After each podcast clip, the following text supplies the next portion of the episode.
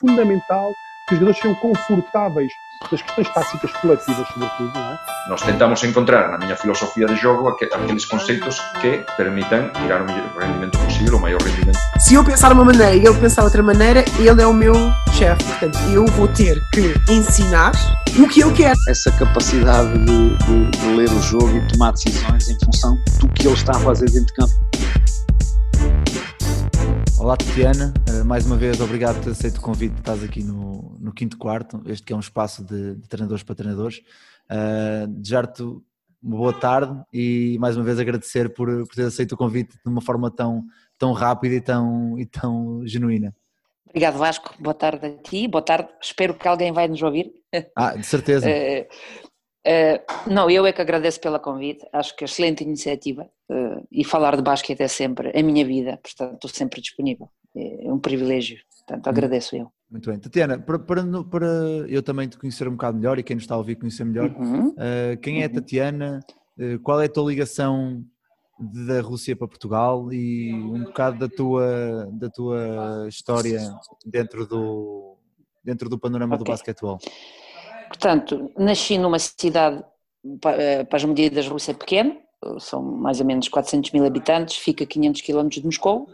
Fiz toda a minha formação lá naquela cidade pequena e depois foi, portanto, com 15 anos, uh, mudei para Dinamo Moscou, uhum. onde é que permaneci até ir a Portugal, ok? Fiz formação toda lá, fiz parte de seleção nacional russa nos Júniors.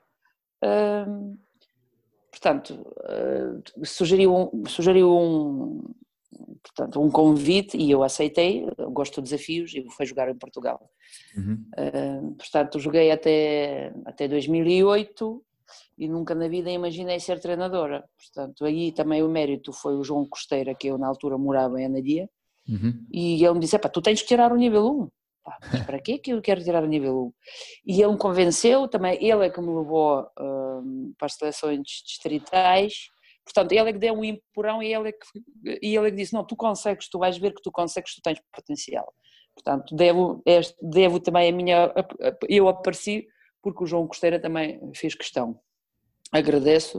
Uh, e depois percebi que claramente é a única coisa que eu quero fazer é ser treinadora. Portanto, uhum. descobri rapidamente. Portanto, basicamente foi este percurso.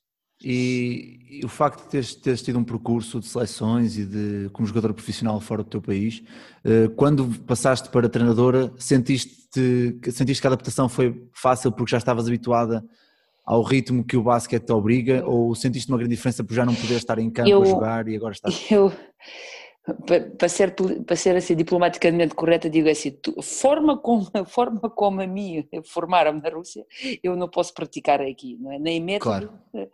porque primeiro vou perder todas as crianças, segundo os pais vão abrir todos os processos disciplinares, todos possíveis, imaginários, portanto não, tive, claramente tive que adaptar, não é? Uhum. claramente tive que adaptar a realidade, tive que adaptar, portanto, em um país claramente que não aposta, nós não temos mentalidade desportiva, não é? Certo. Uh, só, só para tu veres a diferença, nós na Rússia temos um ministro de desporto, nós temos comitê olímpico, nós temos, para ser treinador é uma profissão, ponto final, nós não temos treinadores amadores, portanto é uma, e nós temos muita gente que vive de desporto, portanto to, todos os desportos são profissionais, não é? Portanto é uma diferença enorme. Aqui não, aqui nós temos que convencer os pais, educar os pais, nós temos que aqui passar a nossa paixão para a criança, claro. não é mesmo? Portanto, aqui é, é, é demasiado, digamos assim, temos corpos, temos talentos, mas temos demasiados obstáculos. Temos excelentes condições para trabalhar, melhor que na Rússia, mas temos outros, pronto, outros obstáculos que temos que contornar. E depois, e o facto mas, também, mas é disseste bem, como disseste bem, o facto de não ser uma aposta nacional Sim, sim, não ter, também não ajuda nós temos nada, horários, claro. sim, sim, porque, desculpa Vasco, faz mal, faz mal. Uh, nós, uh, na Rússia, as escolas acabam às 14 horas. Uhum. Tu tens toda a tarde para fazer é para música, arte, o, tudo o que tu quiseres. Portanto, a formação, do, a formação de uma pessoa não é só escola apenas. Não temos que claro. completar com as outras coisas, outras partes, desenvolver outros talentos, outras capacidades. Só assim é que é uma pessoa que consegue ser completa.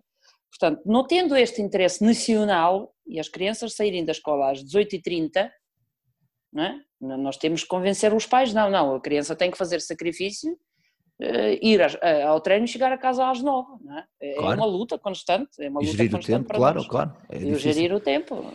Mas é engraçado, é engraçado dizer isso porque se formos a ver, eh, os grandes países ou as grandes potências do basquetebol europeu, todas as aulas acabam entre a uma e as duas, duas e meia, ou seja, França, Itália, Espanha, a Espanha, própria sim, Rússia, claramente. Uh, ou seja, todos os países que apostam no desporto como um desenvolvimento da criança e do jovem, depois têm outro tipo de, têm outro tipo de, de resultados, como é óbvio, e, e o facto de, já, e eu falo isto muitas vezes com, com bastantes treinadores, o facto de termos o, as aulas a acabar tão tarde e os treinos a, acabar tão, a começar tão tarde e a acabar tão tarde, faz com que muitos pais também desistam logo da ideia do filho poder ser isto ou aquilo, porque eu acredito que não seja muito bom para um pai pensar que um sub-16 poderá chegar um dia por semana às 9h30 ou às 10 ou às 11 até a casa, às vezes, ou um sub-18, um miúdo com 17 anos que está ainda a perceber o que é que quer fazer da vida na, na escola, tem que chegar às 11 da noite todos os dias porque os séniores precisam treinar às 8. Ou seja, eu percebo o que estás a dizer, mas acho que é preciso haver uma reestruturação na educação em Portugal por isso, muito grande. E por, isso é, que- e por isso é que tu vês, nós temos, eu falo a realidade do meu clube, não é? No, no sub-14 nós temos três equipas, Uhum. não é? Nós temos já, nós temos, nós temos elenco de 30, 40 miúdos. Sim, É? e vocês ainda, conseguem ter dois campos no mesmo pavilhão. Dois campos Exatamente. grandes. Há clubes Quando que têm um a, pavilhão. a su- quando, quando chegam a sub-18, pois, claro. Sim, sim, onde sim. é que estão estes 40? É? Uhum. Uh, vão perder-se por caminho, porque não, pá, não estão para aí, como tu dizes, não estão para aí a fazer estes sacrifícios. Porque chegaram a um, uh, um atleta a chegar à equipa sénior, e eu já não digo para a liga, liga, não, jogar na equipa sénior é, é um sacrifício, como tu dizes, Claro. sim, todos os dias chegar é tardíssimo, tem que ser uma pessoa muito organizada. Claro.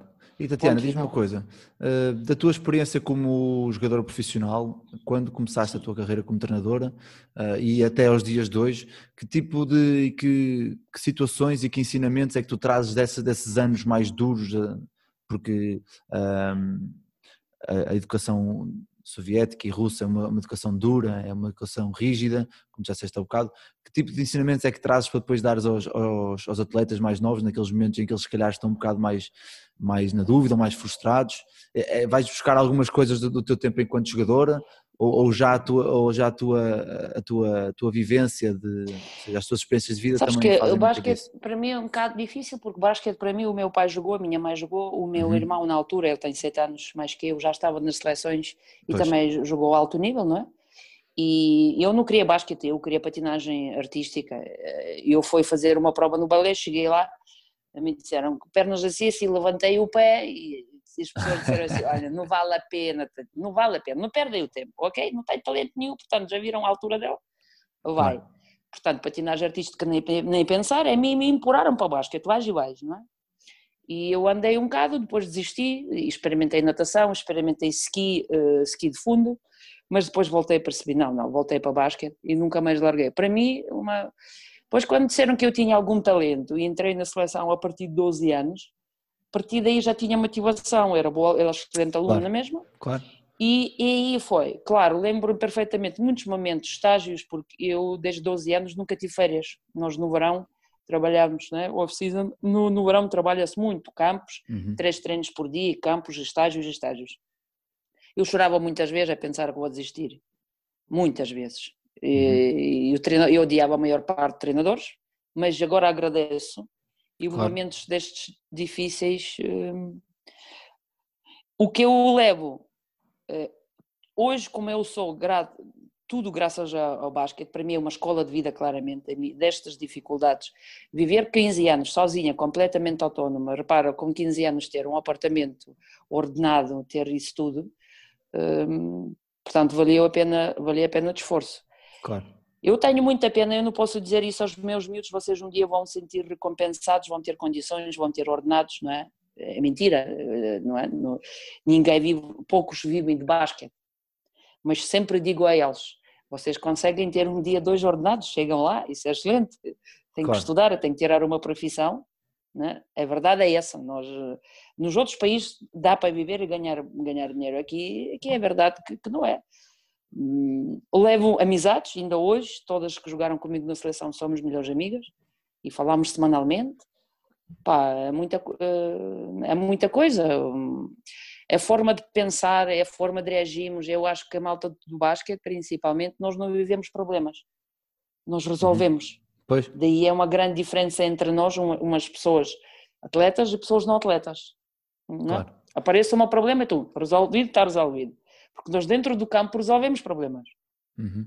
E os miúdos, portanto, eh, aprendemos a ultrapassar a pressão, aprendemos a a lidar com a ansiedade, aprendemos a gerir emoções, aprendemos a gerir conflitos, né? aprendemos tudo, amizades, mas também temos na equipa quem odiamos, não podemos estar e temos que gerir, temos que fazer Claro. parte da equipa. Aprendemos a respeitar, eh, aprendemos a lidar com sucesso e insucesso. E, e eu acho que isso, eh, isto, impossível, aquilo que eu explico nos reuniões dos pais. Apostam que os vossos miúdos jogam basquete. Porque tudo o que falámos antes, impossível tu teres isso nenhum cenário mais do mundo. No desporto Claro, claro. individual é diferente. Uhum. Portanto, isso é como eu digo, escola de vida. Claro. E agora falando aqui, já que ta- começamos aqui por falar da- desta parte da formação de jovens, tu que nos últimos, nos últimos anos tens andado sempre aí na formação, na formação do Galitos, com, com provas dadas e ainda este ano, na época passada, se não estou em erro, ganharam o, o Distrital de, de Aveiro, certo? Em sub-16, Sim, sim. certo? sim, foi- Os meus parabéns sim. por isso também, não é? É É, parabéns acabou- para eles e Claro, o trabalho deles. é? claro. Sim, obrigada. Ahm, falando um pouco depois da pandemia que, que assolou o- mundo e que, que acabou com a época desportiva e fez com que todos os treinadores tivessem que reestruturar um pouco a sua maneira de pensar e de trabalhar, porque agora não há contacto, não há, tem que haver distanciamento, durante muito tempo não se podia passar bolas. Tu achas que para o, o basquetebol português foi bom no sentido de fazer ver aos treinadores que precisam de refletir e dar um passo atrás e trabalhar as bases do, do jogo com estes jogadores, porque agora é é o- são obrigados a fazer um trabalho individual e individualizado para, para os atletas? Nós falámos muitos anos que falta nos bases, falta nos bases, não é? Eh, que estamos preocupados. Esse- tivemos muito tempo a pensar, tivemos muito tempo para refletir, tivemos muito tempo e eu acho que quem e eu fui buscar muita informação e oportunidades para fora, principalmente no estrangeiro, que conseguimos enriquecer pouquinho. E eu cada vez mais acho que eu percebo menos, cada vez percebo menos, porque quando ouço outras pessoas penso, epá, isto realmente há mentes, mentes brilhantes. Eu acredito que eu, eu acredito que que todo o nosso trabalho é feito. Primeiro é o processo, construímos o processo, depois é que vai o progresso e o resultado, ok? E estes Uhum. processos todo, o que estás a dizer, primeiro temos que introduzir as rotinas, e estas rotinas vão tornar os hábitos, os bons hábitos. Mas para isso tu precisas de uma disciplina que seja no treino, no jogo, e que seja disciplina, e eu chamo-lhe doméstica, fora de campo, Uhum. coisa que nós, coisa que nós não temos. Pois, Hum, eu acho que muitos treinadores hum, eh, têm dificuldade exatamente nisto, ensinar eh, a parte técnica. Porque Uhum. não é só apenas dar uma bola ao miúdo e dizer dribla em zigue-zague e faz as mudanças. claro. Porque eu sobre uma, eu posso ensinar mudança de frente de várias formas, com vários trabalhos dos pés, com Uhum. paragem de tempo, com paragem de dois tempos, com, não é? com várias hesitações, com esse, é, pronto.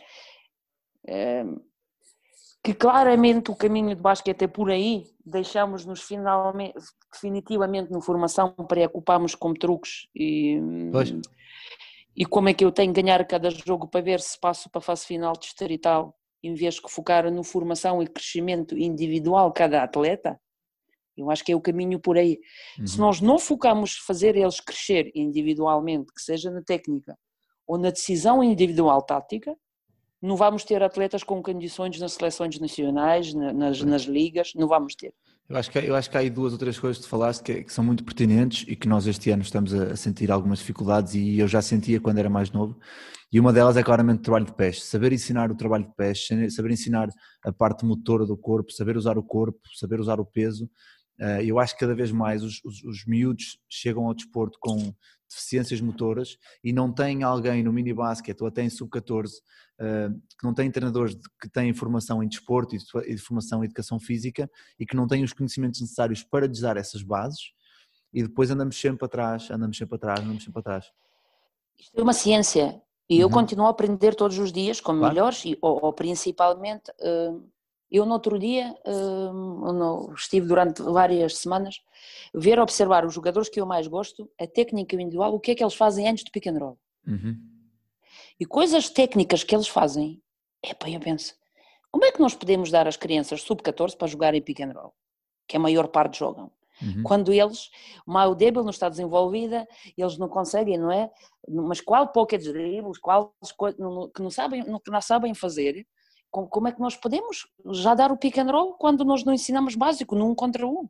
Claro. Com, com dribble, não é? A partir de dribble, depois de, a partir de recepção da bola, como é que nós, e como tu dizes, trabalhos dos pés, é, é um mundo, é, é, é um mundo, nós podemos fazer. Eu faço uma mudança, por exemplo, entre os pés. Eu, para ultrapassar o meu defensor, depende, eu ganho vantagem ou não, só depende, não é a minha capacidade do drible, é o meu trabalho dos pés. Pois, e a capacidade como eu tenho de usar o corpo para ganhar essa vantagem, sim. Como é que eu vou usar o corpo, como é que é os Claro. ângulos, como é que são os ângulos do corpo, não é? Como é que faço uma saída direta, cruzada, como é que pico a bola, como é que faço as fintas. Portanto, isto, isto é uma ciência pura, ensinar. E É outra coisa divinal. E outra coisa que falaste aí que eu também acho muito interessante que é a decisão tática e também a decisão técnica.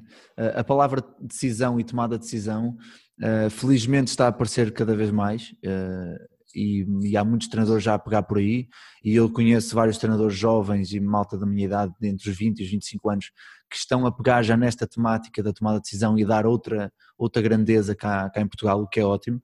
Eh, Mas também queria saber a tua opinião de sub-14 já tem que, se- tem que se ensinar já uma tomada de decisão, sub-12 tem que ensinar uma tomada de decisão, sub-8 já se tem que ensinar uma tomada de decisão.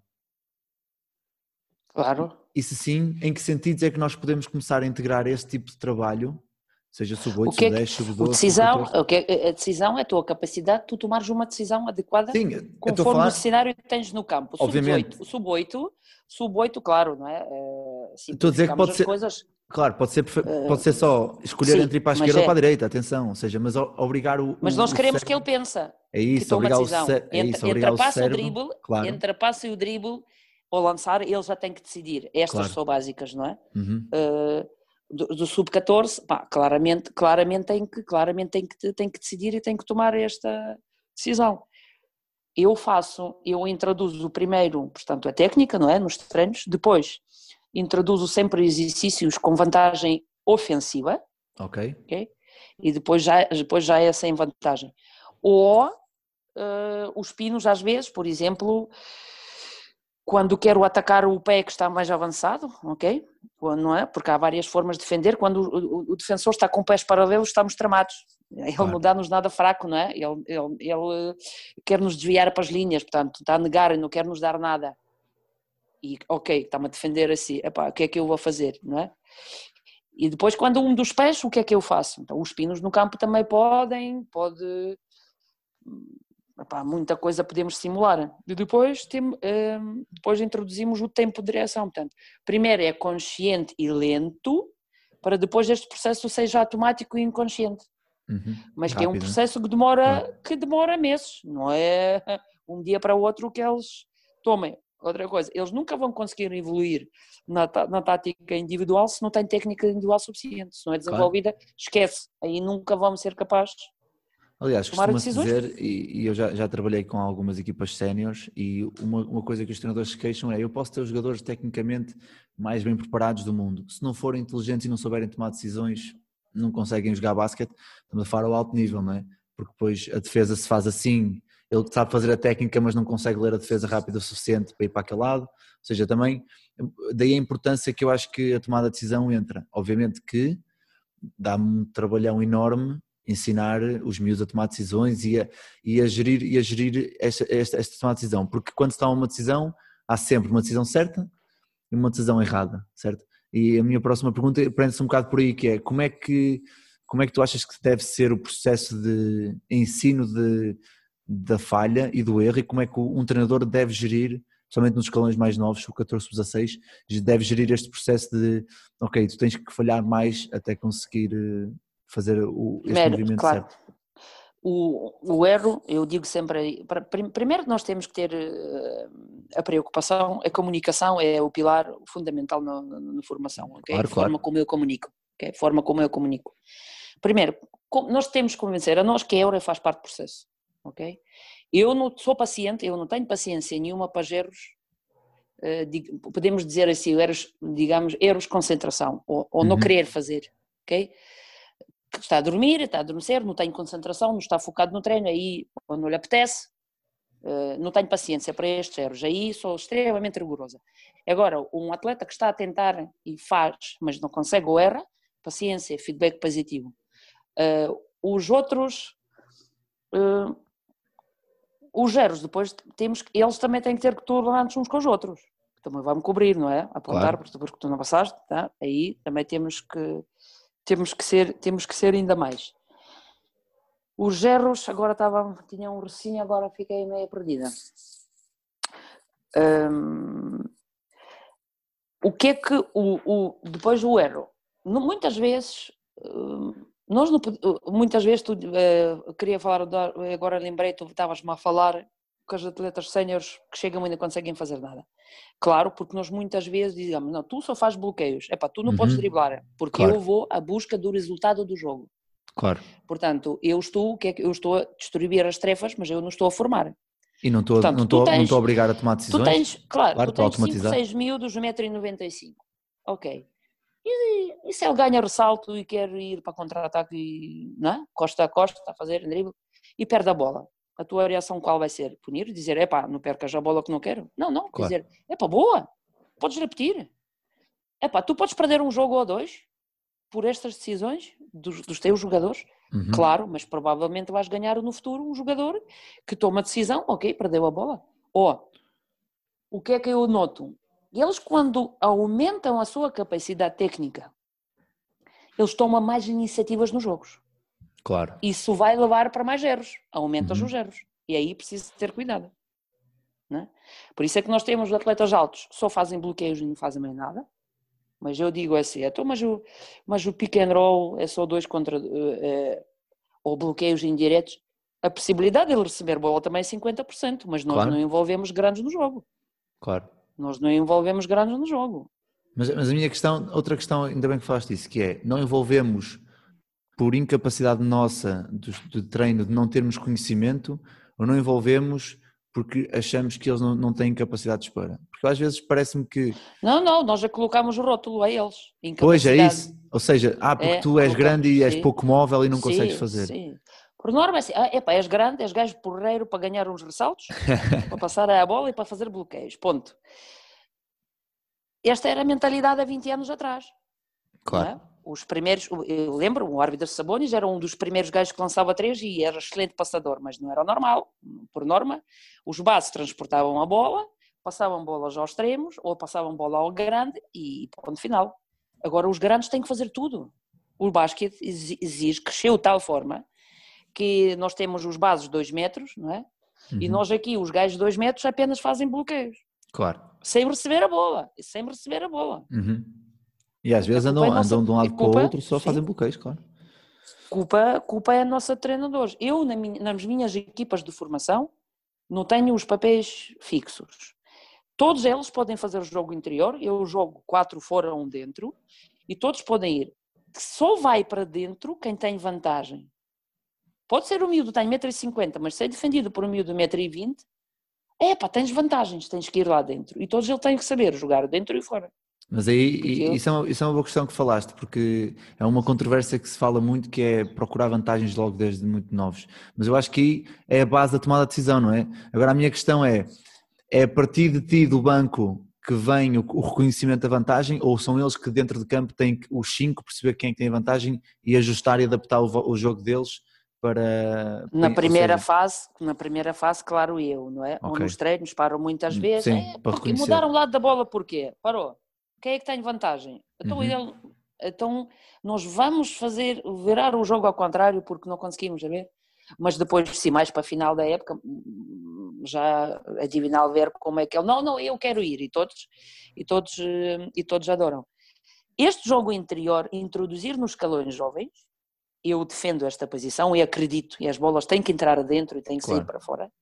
Excelente. Primeiro ponto, porque tu perdes hum, o complexo do contacto cedo. Uhum, no sub-14, okay. tu perdes e eles começam sim, sim, sim. a saber utilizar o próprio corpo e conseguem transformar o jogo de costas para a frente, de frente, costas, epá, ganhas uma vantagem. Depois nas escalões sub-16, quando vai-te sugerir as zonas, não é? Ataques contra zonas, epá, diversas coisas, é, ou mismatch, para explorar a mismatch, os miúdos já têm algum conhecimento, ok? Aquilo que eu ensino a eles é basicamente ganhar a posição, como é que tu selar, como é que selas, como é que continuas a ter esta, esta vantagem. Portanto, e os miúdos adoram, isso é fácil. No sub-14 isto é fácil. Pela minha experiência, isto é Uhum. fácil. Isto é possível. Claro. E já que, já que estamos a falar também agora aqui um bocado de- deste- destes, destes papéis de, de encontrar vantagens, a teu ver, se pudesses estruturar uma, um conteúdo ou umas conteúdos bases, quais, quais é que para ti seriam os conteúdos mais importantes para ensinar em sub-14, que depois transitassem e depois que fossem ensinados em, em sub-16? Ou seja, que conteúdos achas mais importante em sub-14 e em sub-16?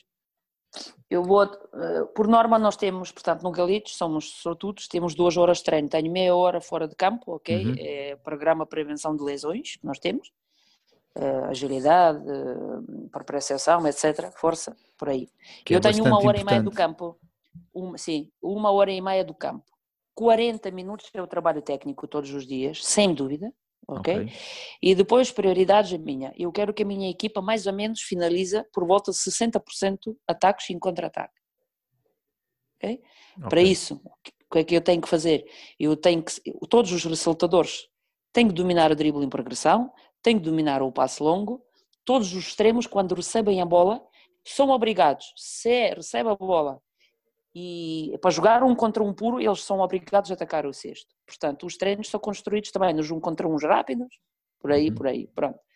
E depois, eu não tenho bloqueios, portanto, joguei a época passada, introduzi só no fim da época um bloqueio indireto, não tenho bloqueios diretos, eu não tenho nada.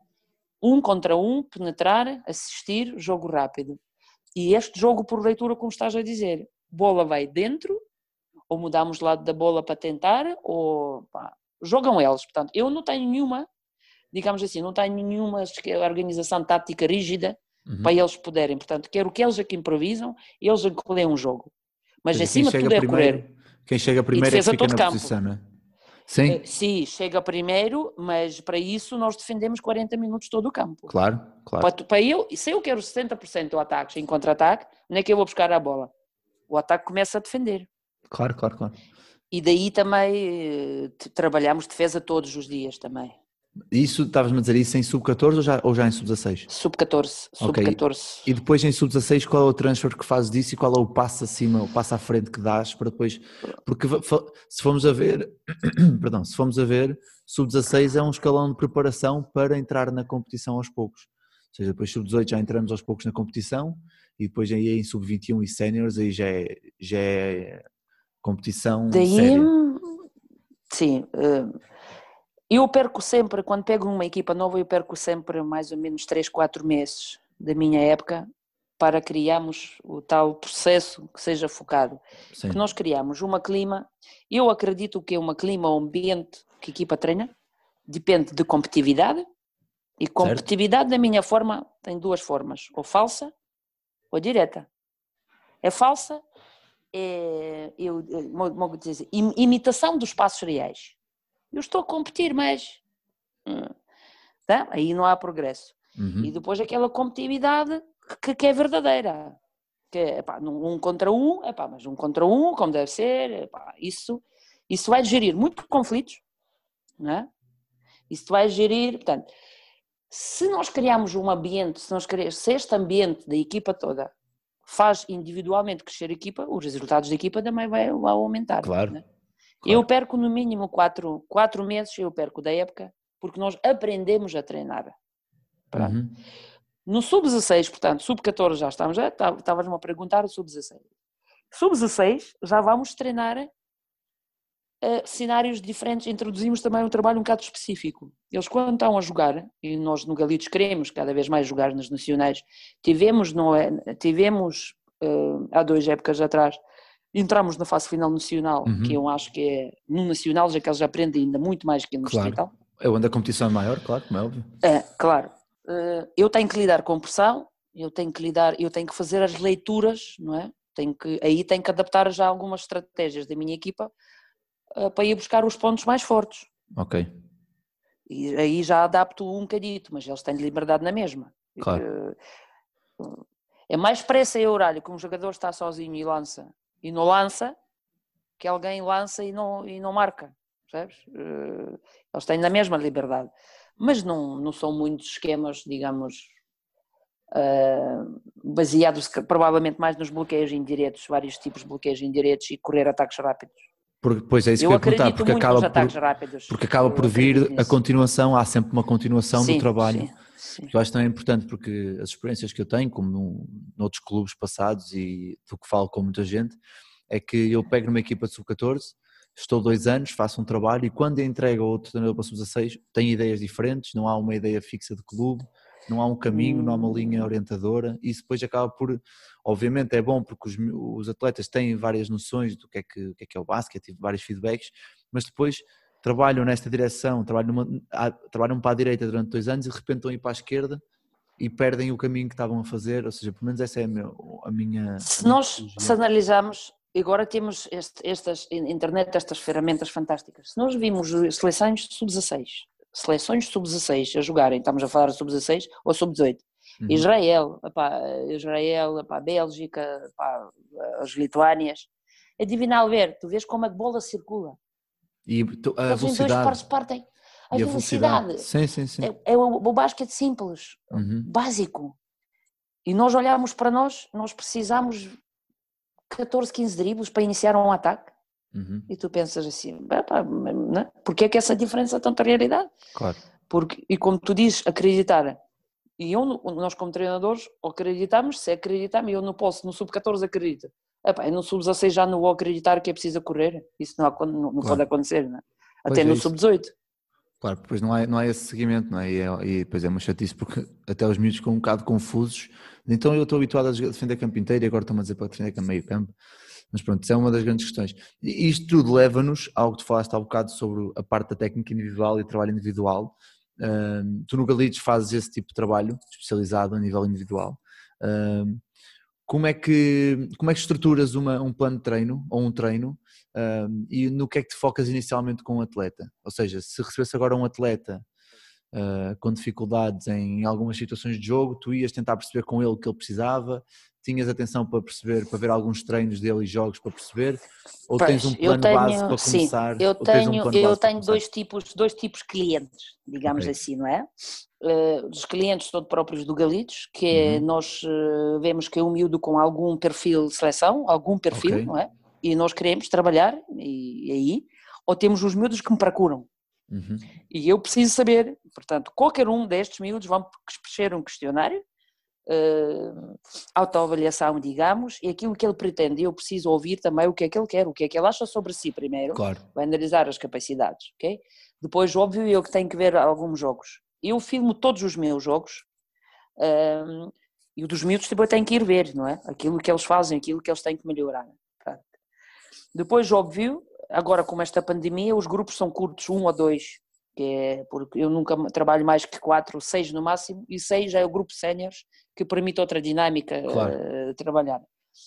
Uh, cada miúdo é desenvolvido, claro, sem o plano. Trabalho muito lançamento, e daí o trabalho primeiro, o, pronto, estático, analítico, técnica em si, ok, uhum. o pulso, pronto, parti, partido, o trabalho uhum. pulso, trabalho o braço, trabalho do ombro, depois vamos lá às pernas e depois já vamos juntar o gesto todo, todo.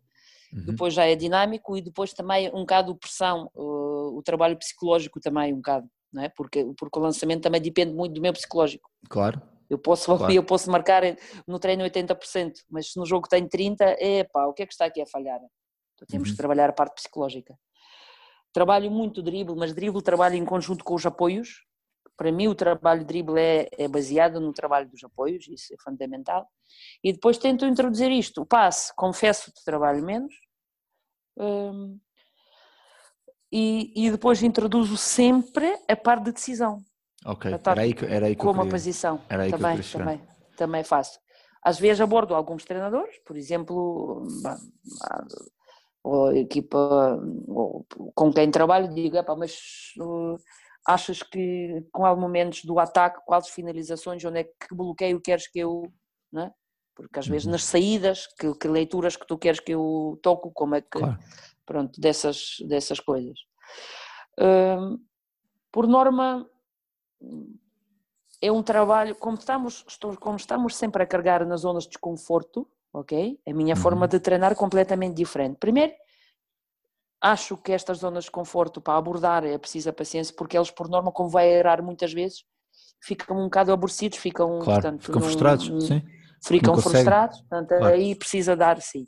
Boa disposição, o sorriso, é a regra número um nos meus treinos, não é brincar, mas treinamos bem dispostos. Uhum. Eh, Segundo, diversidade dos exercícios, tem que haver uma, uma, uma bagagem uma enorme, maior, Para também os manter, também. para os manter interessados, não é? exatamente, variabilidade dos exercícios e, e tem a ver um, competitividade tem que existir também sempre, nos lançamentos, nos dribles, portanto, Ok. basicamente aquilo que eu faço agora com as minhas equipas, não podemos, não podemos competir. Não é? Agora há aqui essa moda do skills, não é? Este campeonato, Uhum. de- de- de- eu faço, por exemplo, este mês de novembro, dediquei mês de lançamento. Já fizemos dois campeonatos internos dentro da minha equipa do lançamento. Claro. Não se quer dizer que eu sou treino de lançamento, não, mas, mas, é, mas a competição, portanto, mês de dezembro arranjar, então eu inventei. É arranjar, é Sim. arranjar eh, pontos específicos da semana em que eles se assemelhem eh, como se fosse um jogo para eles voltarem a sentir a Depois, adrenalina. sim, depois tenho registros, eles, desculpa, Faz mal, faz mal. eles fazem, eu faço registros também do percentagem deles dos lançamentos no treino, nós fazemos este teste, 15 e 15 dias são avaliados e depois vamos ver o crescimento deles, Uhum. ok? Isso também tenho estes registros e pronto, e a experiência é que os miúdos até psicologicamente sentem diferente nos jogos, é um suporte forte para eles, eles Claro. sentem mais confortáveis, depois isso desencandeia os outros hábitos, o trabalho autónomo, hum, eh, depois já no jogo já vão lançar, e, portanto há mais autocontrole, há mais, eh, é, digamos, uma boa prática, uma boa rotina. Claro, e diz uma coisa, esse tipo de trabalho individual, obviamente que é preciso treinar mais para se poder jogar mais e para ter mais, mais possibilidades de chegar aos patamares onde nós queremos. Achas possível ser implementado hum, em todos os clubes com, como se fosse com uma como se fosse houvesse um menu em que se o atleta tem mais deficiências aqui, usa-se este tipo de trabalho, ou seja, como se fosse uma, uma carta já, já, já pré-fabricada. Achas que é possível e que se deveria uh, tentar implementar este tipo de trabalho nos clubes para, nem que seja no início, como tu disseste, aqueles jogadores que estão referenciados pelo clube com potencial. Isto é um claramente, trabalhá-los isto é um investimento, e um investimento, mas é para o futuro. Porque claramente, miúdos, quem tem estes treinos, jamais eles destacam-se, claramente, não é? Imagina-te mais, mais uma ou duas horas por, por semana o trabalho técnico, na final da época, quantas horas são mais Faz trabalhadas? uma diferença enorme, claro. Eu conheci os treinadores em Portugal, amadores, mas são excelentes profissionais. Amadores, mas são excelentes amadores. E eu sempre vi alguns, há um miúdo novo, epá, vai 15 minutos mais cedo, vai 30 minutos antes do treino e eu vou-te dar isto, vou-te dar daquilo. Isto sempre existiu. Mas com pouca gente. Claro. Muita gente chega à hora, dá o treino e vai embora. Porque há, forma, há formas e formas antes e depois do treino, num canto, numa tabela, um miúdo pá, eh, tentar dar. Mas aquilo que tu estás mais a dizer, há cada vez há mais clubes a investir nisto, e nós em Aveiro temos mais exemplos do- do- dos treinos técnicos eh, dados, e, e- eu, acho, que- eu acho que é o futuro. Eh, este serviço, digamos, nos Estados Unidos, na Rússia, em Espanha, é muito procurado, os Claro. jogadores da elite pagam aos preparadores físicos e preparadores técnicos, portanto isto está, digamos, na moda, portanto as pessoas querem investir, isto é um investimento, né? claro. com psicologia de desporto, e eu Uhum. acredito que isto é uma ferramenta eh, pá, eh, é, é- é muito importante para um atleta também, para a performance de um atleta. E, e um treinador técnico, porque não é. Eu acho que é por aí. Claro, muito bem. E agora, voltando aqui um bocado atrás ao que falamos há um bocado sobre hum, nós, nós amputarmos de certa forma o talento e a, e a capacidade de um jogador alto hoje em dia cá em Portugal. Hum, o que é que tu achas que está de mal? Obviamente que é colocá-los só a jogar de costas, mas eh, tirando o facto de eles só jogarem de costas, o que, é que, o, que é que tens a dizer sobre este assunto de colocar miúdos a dizer tu só fazes isto, só vais ao ressalto, não podes driblar muito, lançar só dentro da área restritiva. O que é que achas que, que está mal nisto tudo? O que é que é pior para os miúdos? E o que é que, o que, é que se pode fazer para começar a mudar aos poucos eh, essa mentalidade dentro dos clubes e obviamente dentro das equipas? Fazendo isso, suicidamos todas as hipóteses de um atleta ser, fu- ser completo no basquete, não é? Uhum.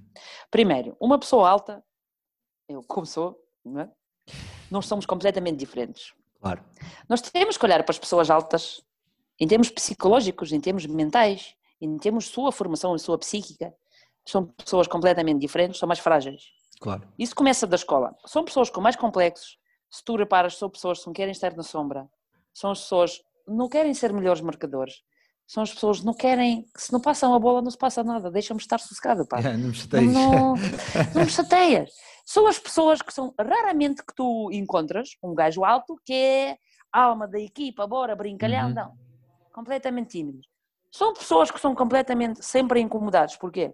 Andar transportes públicos incómodo, nós batemos com Claro. cabeças por todo lado, e eu nos aviões para andar aviões, e só tenho 1,90m. O meu irmão tem 2,9m e sofre para caramba. Pois, eu imagino. é? Até para comprar um carro, Claro. para uma pessoa alta, portanto, nós, eh, as cadeiras, tudo o que nós fazemos, tu queres comprar uma cozinha, eu para a minha cozinha tive que pagar uma perna, uma pedra extra, uns pés extra, só para não te sofrer as costas lavar a louça, não é?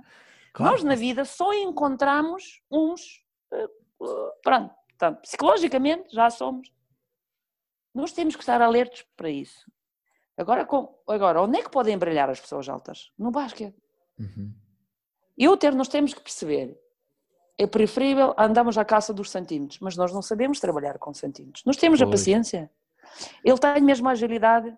Se nós sabemos que é o futuro das pessoas, a base, com vai ter 1,90m, ok.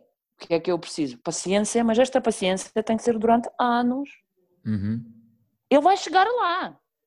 Ele vai chegar lá. Mas é preciso da paciência. No- mas nós temos a paciência. Como eu quero ganhar o jogo e preocupa uma porcaria distrital, em vez de formar um atleta, Uhum. claro que eu queimo as etapas todas. Não, então se os gajos vão driblar, vai perder três bolas. Eu tenho, aí, eu em oito jogo- jogos, tenho quatro jogos no poço, portanto não posso correr riscos. Eu estou a pensar em quem? Em formar ou a ganhar? Claro, claro, claro. Portanto, nós é, que- Ok. nós é que somos culpados. Que é Portanto, o grave problema, claro. que é, que é, que é, que é grave problema. Pois, o que é que queres que eu diga? Nós não sabemos trabalhar com as pessoas altas. Eu, é Albufeira, como vou todos os anos, portanto, uh, observo as seleções distritais há mais de 15 anos, Uhum. nós temos sempre miúdos acima de 2 metros. É, isso, é isso que eu ia dizer. É interessante nós há que falta-nos altura, coisa mas há sempre é miúdos enormes nas festas. interessante. O que tenho uma coisa interessantíssima a observar. Ok, mas nós não. Estes altos não chegam a ser nem bases, nem extremos, nem postos. O que é que andamos a fazer? Uhum. É que Pois, miúdos desaparecem. É que desaparecem. Sub-18, sub-20 é- desaparecem. é que não, não fazem nada. Uhum. Agora, se tu me perguntas, eu tive, tive essa possibilidade de trabalhar com um atleta alto, que, que, é o, que é o Becker, quando chegou no escalão sub-14, ele não sabia correr, basicamente. Sabes como é que começamos? Três treinos individuais por semana, três horas, além dos mesmo- treinos todos. Era mesmo aí que eu queria chegar a seguir. Como é que foi construir o, o- Miguel Baker desde a base que entrou em sub-14 até agora ser, ser um jogador de seleção nacional com, muito, com bastante impacto? Quais são as fases de. Porque eu acho que é importantíssimo quem, quem nos está a ouvir saber se- ter alguma base de, de evidência de, ok, eu tenho um miúdo com 1,80m com 12 anos. O que é que eu posso fazer? O miúdo anda com os pés para fora, com os olhos para dentro, não sabe o que é que é o braço esquerdo, o braço direito. Que tipo de trabalho é que, é que se pode co- começar na base a fazer para que a nível motor e a nível social e a nível de, de motivação os, mais, os atletas mais altos possam, possam começar a ter mais capacidades. Pois daí, primeira motivação a dizer que tu neste momento não sabes fazer nada. Mas podes, Uhum. é? E eu ainda hoje digo ao Becker, ainda hoje digo-lhe, tu ainda não sabes nada. Tu ainda não sabes jogar posição nenhuma. Tu és um, talvez o produto do futuro. Tu, eh, talvez um dia consegues. Uhum. Porque como começou o, o basquete muito tarde, tive muito tempo para ir eh, para aprender, não é? E depois começámos a construir, como tu dizes, pouco a pouco. Primeiro a coordenação, primeiro, não é? Eh, Em sub-14 tivemos que ensinar o lançamento na passada, tudo. Ele acreditando, o mérito todo dele não foi meu, atenção. Porque o miúdo é que trabalhou, ele fazia Claro, três claro. treinos por semana, três treinos por semana técnicos comigo, treinava com sub-14 e treinava com sub-16. O miúdo fazia sempre dois escalões, sempre, nos treinos e nos jogos, desde que chegou. Portanto, o volume de trabalho que ele leva É gigantesco, não É é? ótimo, que é o que devia ser, se calhar para toda Continua a gente, não é? trabalhar em Pontessor, sim, ele já está no segundo ano e Uhum. faz lá também este trabalho técnico e, e e está muito bem acompanhado. Chega ao clube e na mesma tinha que fazer dois escalões, não é?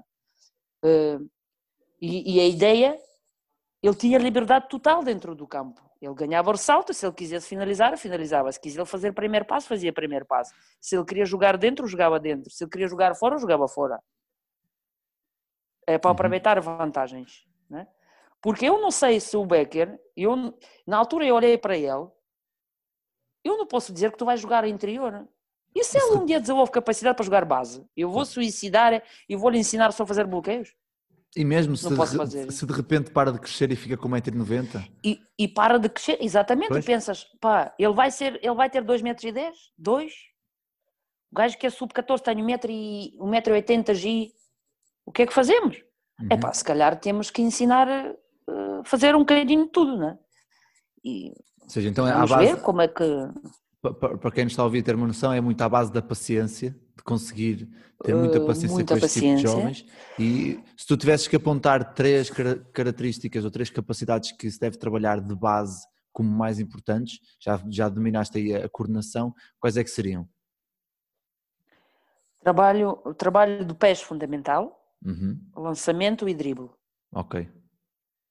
Mais, mais, O calhar, até- mais calhar até para lançamento- eles conhecerem um bocado o corpo deles, não é? Porque muitas vezes o corpo é tão grande e está, está em constante transformação que eles de repente levantaram um braço demorava meio segundo e agora demora Com- um segundo e meio e eles nem têm completamente. porquê. Daí também introduzimos um bocadinho, epá, tivemos experiências, eh, fazer yoga, fazer eh, mobilidade articular, Ok. fazer epá, a vários tipos de trabalhos, Uhum. porque como tu dizes, que realmente ele, ele- houve uma altura que ele não, ele não.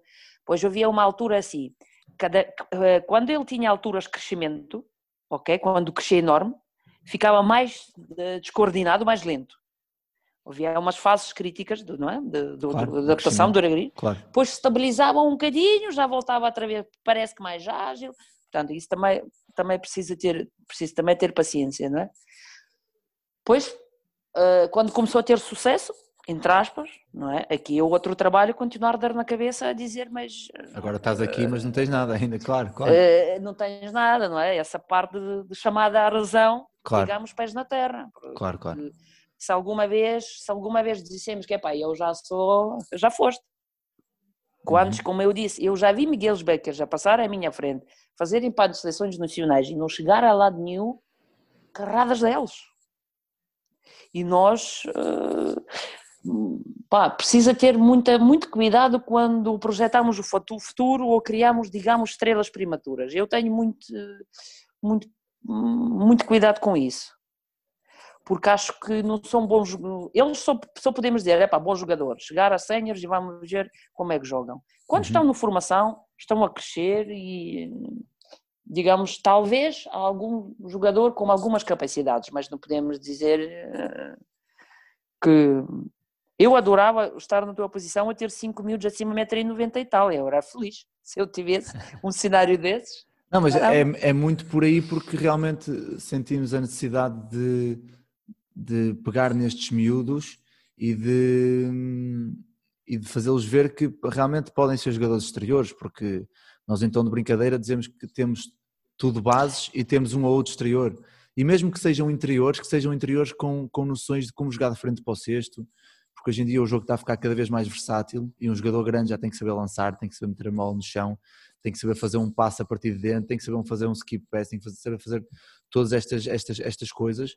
Um, e acho muito importante isso que falaste de cri- deixá- deixá-los estarem a fazer o, não fazerem o que querem, mas serem livres para tentarem o que quiserem nas idades mais jovens e não, e não os, os capotar para, para interior por causa disso das, das chamadas campeonites e de, de querer ganhar eh, as- os campeonatos.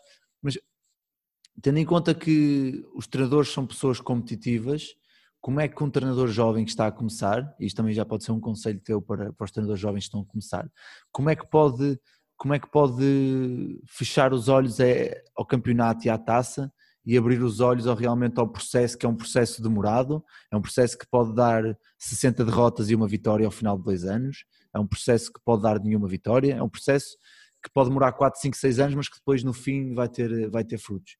O que, é que, o que é que tens para dizer a, a esses jovens? Primeiro, primeiro eu tenho que fazer muitas perguntas a si próprio. Uhum, Eu decidi ser treinador porquê? Qual é o meu motivo? Qual é a minha motivação? uhum, Ok?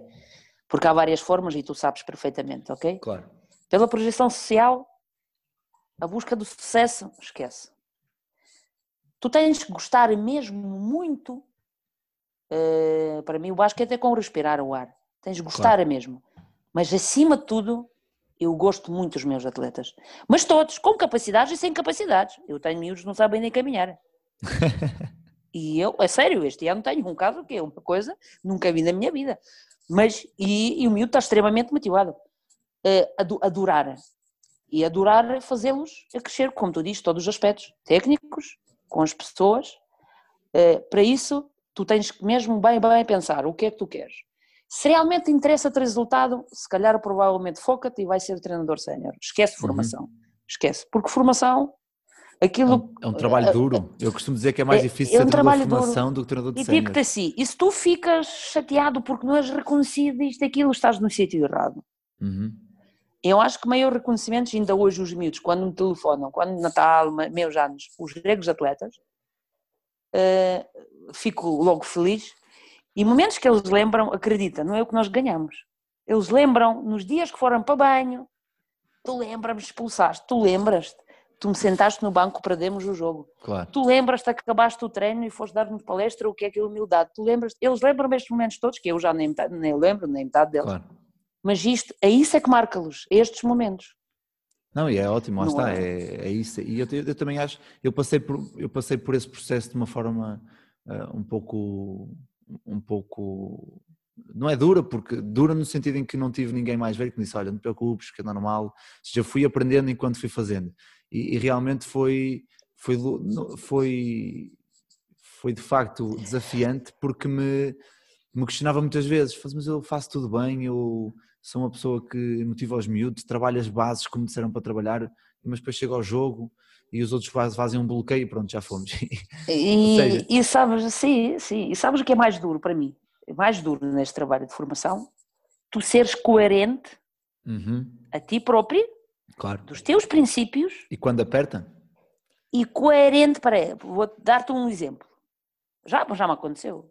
Um atleta, não vou dizer os nomes, um atleta está com atitudes péssimas, mas o jogo é equilibrado. Se não fosse o jogo equilibrado ou se fosse outro gajo qualquer, o que é que eu fazia? Olha que se metia gajo no banco, tchau. Até agora não faço porquê? Porque não me apetece perder. Então como é que ficamos os nossos princípios da vida? Claro. Ou, por exemplo, eu tenho um critério, a civilidade, portanto, se faltares dois treinos, já não vais ao jogo. E tenho um jogo decisivo e um craque desses faltou. Eu vou Pois. levar o gajo porque preciso ganhar o jogo? E depois como é que chegas a casa e como é que lidas contigo próprio? É que eu enganar posso enganar os outros, mas eu a mim não consigo me enganar. E Claro. eu quero dormir descansada. Para cumprir este- esta coerência na função do, na formação, eu acho que é mais difícil. Uhum. Mas se consegues, tu ganhas equipa para sempre, porque os miúdos são, os miúdos adoram, hum, eles gostam de disciplina, eles adoram as regras, eles adoram as rotinas e quando tornam-se os hábitos, e se os teus critérios são justos, epá, consegues criar equipas fantásticas. Claro. Tatiana, antes, antes de, de finalizarmos, como eu tinha dito no, em off, tem aqui agora uma, um colega, um colega nosso treinador, para lhe fazer algumas perguntas, que já conheces muito bem, vou só deixar o link entrar na sala. Força, excelente, vamos ver entretanto. qual a surpresa. Eu não sei porquê, mas acho que já estavas com ideias de quem era. Bernardo, Não, eu disse que. Estou a ouvir, estou. Por acaso. Ah, boa tarde, Bernardo. Ah. Dá, dá só ele lá para, primeiro a nós, não é? Para seres um gajo simpático Claro que e depois a quem, isso que quem eu ouve. dizer. Antes de mais, É. Bernardo, é só para, para te agradecer o facto de teres aceito. Eu gosto de fazer estas, estas, estes, estes truques de, de, de fim de episódio, não só para quem é o convidado, mas também para, para quem, aliás, para quem é o entrevistado, mas para quem é o convidado, porque eu convidei o Bernardo ontem ao final da tarde, ou seja, também gosto que eu gosto de seja tudo em cima do joelho, porque é- acho que é muito mais genuíno. Mas pronto, Bernardo, não tiro mais, a partir de agora tens o tempo que tu quiseres, o palco é teu, arrasa. Pá, obrigado, obrigado. Deixa-me adivinhar, ele aceitou logo a primeira. Logo, logo, já disse, já tem aqui perguntas para deixar sem chão. É pá. Epá, Pronto, ainda bem que antes se de mais, antes de mais, é pá, boa tarde aos dois e boa tarde a toda a gente que, que nos ouve. Claro que aceitei sem pensar duas vezes, isto é quase uma, uma representação familiar. Eu construí as, construí as perguntas ah, com o pai Ah, e são, são, são só três perguntas. só três tramada. Uh, a primeira é muito simples. Uh, apesar de, de- de ser fundamental termos treinadores uh, de formação e, e de não ser de todo desprestigiante treinar formação, e é muito importante, ainda por mais uh, olhando para o nosso panorama nacional, uh, para quando uma, uma experiência, um desafio sénior? Que excelente pergunta. Eu acho que eh, isto é, é uma luta, digamos assim. Eu já decidi para mim que tenho que ter esta experiência. Eu não posso dizer que sou treinadora de formação ou treinadora de alto rendimento. Enquanto não experimentar sénior, eu não posso saber esta resposta, certo?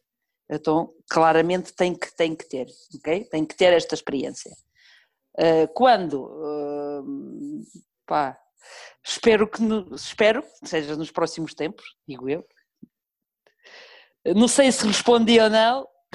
Isto Para não deixar- rasteira, Para não deixar, Estas para não deixar aqui o perguntas, livro sim. muito Mas- aberto, mas é- percebeste? sim. Deu-te o- deu-te o prefácio, mas não Claro, deu o primeiro claro. capítulo. Mas, mas sabes, eu tenho, eu tenho, além de outras coisas que falámos, o que desporto me trouxe, trouxe também estes amigos que temos, como ele diz, que isto é perguntas familiares, porque esta família é para mim. eh, tenho, tenho excelentes amigos e na relação com eles nós somos sempre verdadeiros e frontais. Portanto, eu sei perfeitamente o que é que eles pensam em relação disso, sei perfeitamente o que é que eles acham, portanto, eles, eles acham que este passo eu já devia ter feito há muito tempo e que já estou atrasada, não é? Por isso, eh, sim, sei o que é que eles querem dizer com isso, género, Tatiana, bora, outro clique, siga. Entraste a matar, Bernardo. Entraste a Daí ser matar. logo a primeira, exatamente. Aí cheguei, epá, olha, toma lá já esta e, e Eh, vê lá o que é que sai daqui. A segunda também acaba por ser engraçada e vai ao encontro daquilo que, a Tatiana estava a dizer, de, de nos- de nos mantermos em contacto e de sermos frontais, eh, tem a ver com a, com a importância, para além de termos referências, eh, da importância de termos alguém com quem falar diariamente. Quão importante isso é para nós treinadores que temos uma vida diferente daquela que está normalmente estereotipada. eh, tu sabes que, que isto já no meu ADN, não é?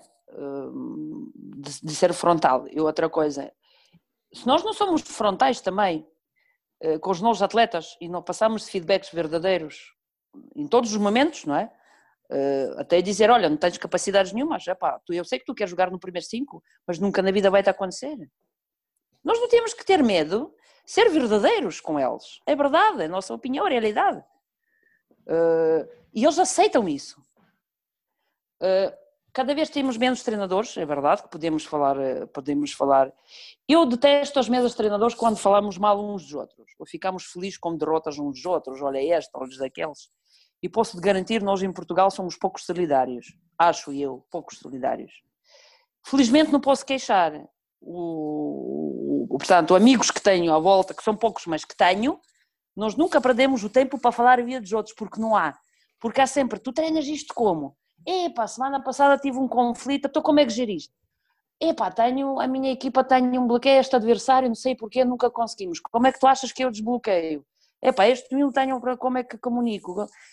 Há tanta coisa para nós trocarmos, para poder, eh, não é, das experiências e, e, mesmo nos momentos mais difíceis, difíceis, como já, já me aconteceu na carreira, que momentos que temos que nós todos passar por eles, quando caímos no chão, são estes que me telefonam a dizer, olá, já saíste de cama? Ou ainda estás de luto? Então como é que é?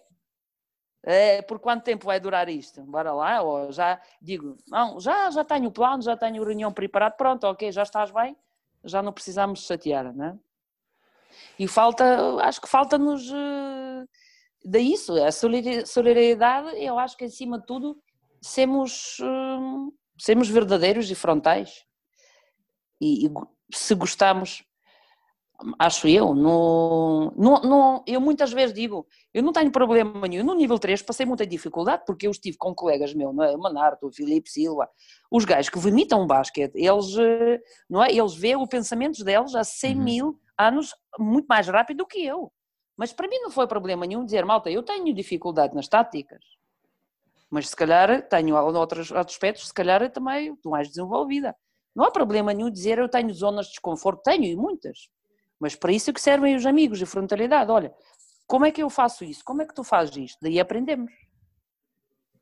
E temos Respondi. todos zonas de desconforto, não é? Temos Pois, zonas era o que eu estava a pensar, nós não podemos dizer aos atletas que têm que estar a sair da zona de conforto e depois quando é a nossa vez já não tem tanta piada e já não sabe assim tão bem, não é? É um bocado, é um bocado por aí também. Não, e não, não, sabe, não sabe bem a nós como não lhes sabe bem a eles, mas Claro. a verdade é, é que, temos que temos que nos desafiar como, como os desafiamos a eles, não é? E tentar arriscar e experimentar e passar com muita convicção e com certeza, que às vezes não temos, epá, e ver se aquilo resulta. Se não resultar, dizemos que, que, mudar, que mudamos. se o resultado que dissemos, e muitas melhor. vezes dissemos, e quantas vezes nós dissemos, malta, é erro meu, não é? Claro. Já aconteceu Claro. tantas vezes. Pá, Pá, e tenho aqui a última. ah, eu prometi que ia ser rápido, porque senão nunca mais me calo. Ah, também é difícil esta. Ah, sendo, sendo, sendo tu também treinadora profissional, ah, quais as dificuldades que sentes ah, diariamente e o, e o que é que achavas que devia ser feito em prol ah, do treinador profissional e em prol do basquete português nos próximos tempos? fu, isto daqui é conversa. Vasco, isto devia ser só um, só deste tema. Pronto, não, olha, ainda vamos a tempo, que isto não saiu, vamos a tempo. Eh. vamos a tempo de muita coisa. É- é- já, este gajo é, calcou na ferida agora, não é? É mesmo carregar, é mesmo na ferida, ferida. Eh, Eu faço questão, luto todos os dias para poder ser treinadora profissional, que não é fácil. Não? é? Uhum. Acho que devíamos ter assim, não estou conseguimos melhorar o nosso basquete se vamos ter mais clubes, mais presidentes e mais diretores acreditarem que é futuro que ter cada vez mais treinadores profissionais. Ganhamos todos.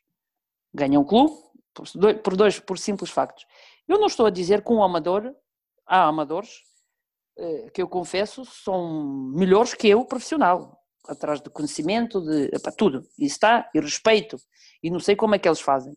Mas que realmente profissional tem o dia inteiro para pensar, tem tempo para estudar, tem.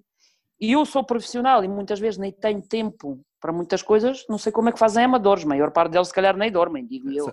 Sa- Sabes que é é uma das extremamente coisas, difícil. é uma das coisas que me faz muita confusão, que eu às vezes penso isso, assim, fosse, se eu tivesse que fazer mais duas ou três coisas no meu dia extra basket, como é que eu planeava treinos, como é que eu tinha paciência para pensar Não na é? decisão A ou B ou C, como é que ele faz isto e aquilo. Eu tiro o Eh, chapéu depois de- mais aos eh, amadores claro. do que aos profissionais, não é? Eh, Claro, depois daí, eh, custa-me imenso, que está aqui o Bernardo, mas diz que perguntas foram feitas sem família, custa-me ver o Alexandre lutar pela vida andar fora, porque Claro. aqui não conseguem ter melhores condições.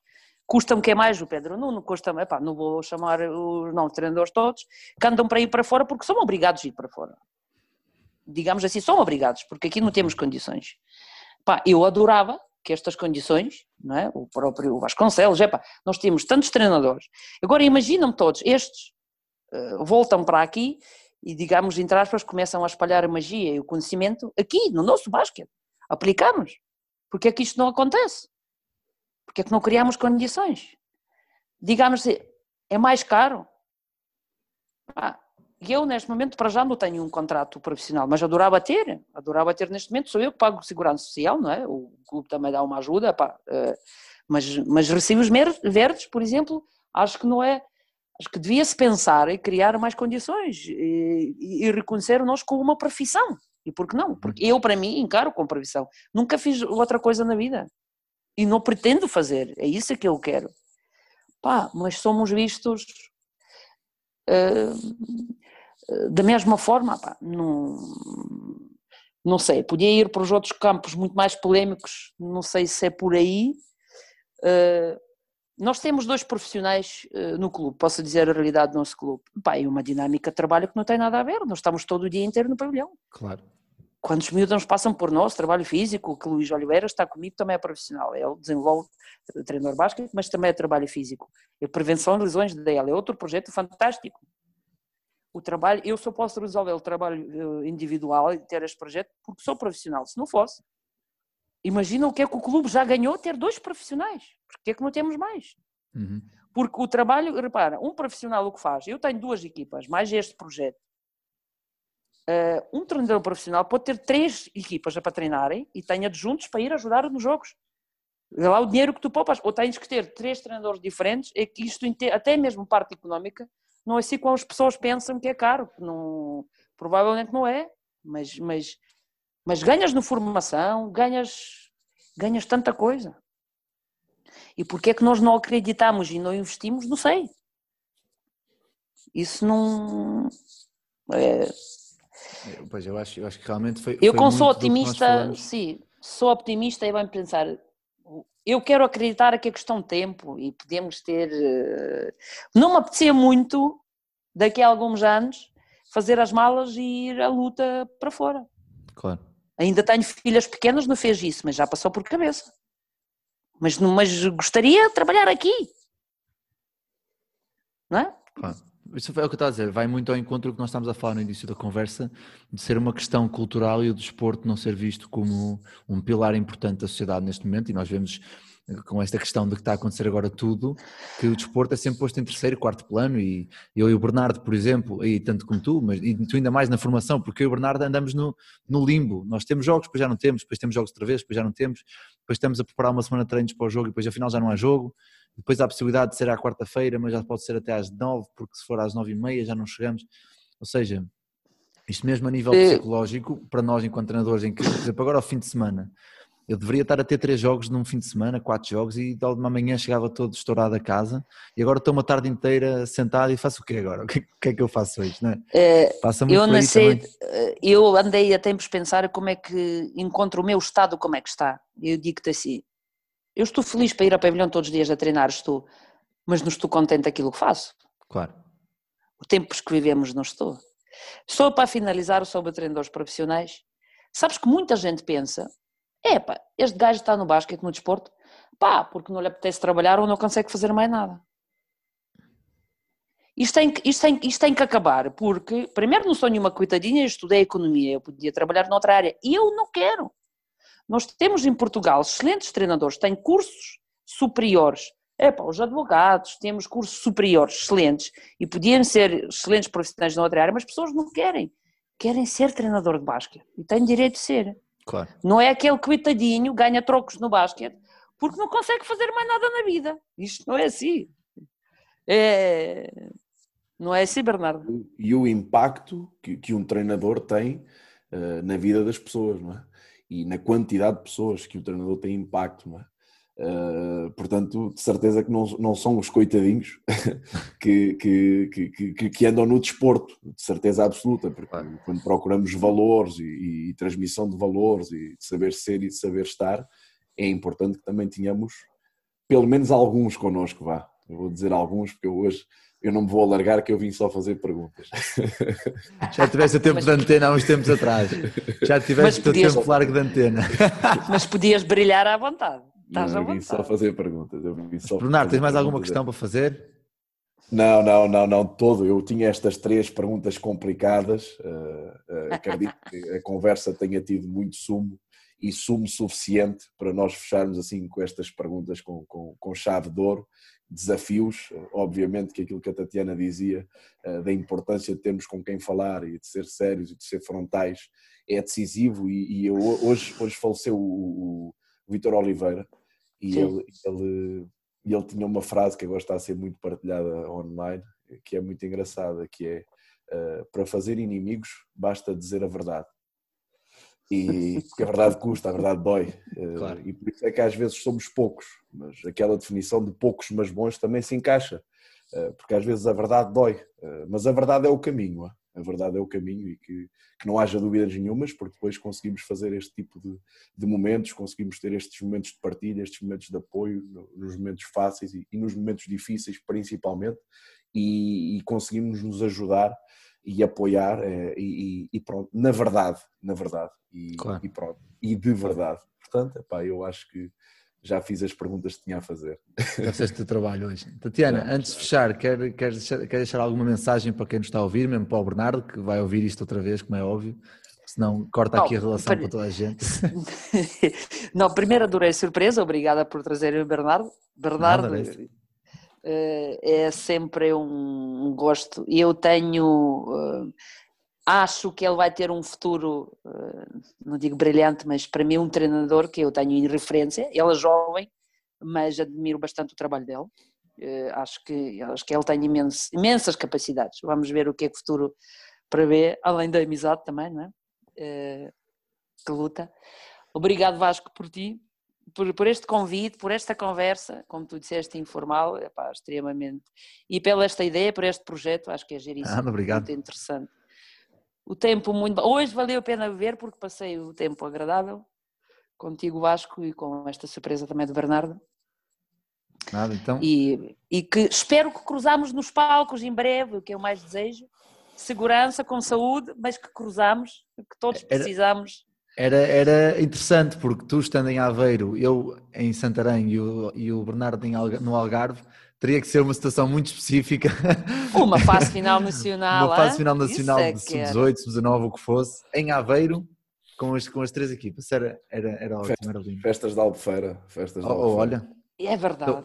quando houverem agora, que isto agora com esta situação, vamos lá ver se não vai ser tudo reformulado. Então pronto, está marcado o próximo mesa Está redonda. marcadíssimo. Festas da Albufeira. Mas pronto, Espetáculo. então resta-me agradecer aos dois por terem aceito o convite os dois estarem aqui e terem partilhado um pouco da. Tu, Tatiana, um bocado mais, mais longo do que o Bernardo. Ah, e para quem nos está a ouvir, mais uma vez, espero que, espero que tenham gostado, porque para aguentarem até agora, ou porque são malucos do basquete, ou porque realmente nós dissemos, dissemos alguma coisa de, de, de interessante. Por isso, a todos, um, um grande abraço e beijinhos para a gente e até para a semana.